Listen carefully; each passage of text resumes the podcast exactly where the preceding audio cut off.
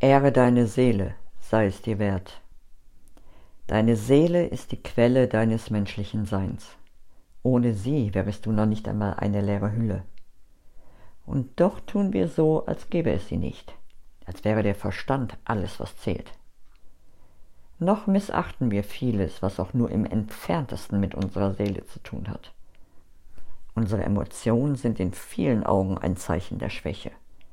Der Körper ist eine Selbstverständlichkeit, der man erst Beachtung schenkt, wenn er nicht mehr funktioniert.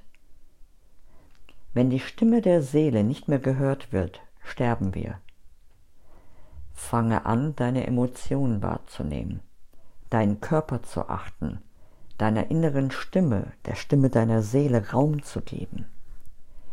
Ehre deine Seele, nimm deine Emotionen wahr, achte deinen Körper, lausche deiner inneren Stimme.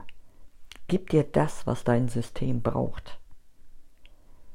Mögest du den Schleier lüften und dich in deiner Gänze erkennen und ehren können. Das wünsche ich dir.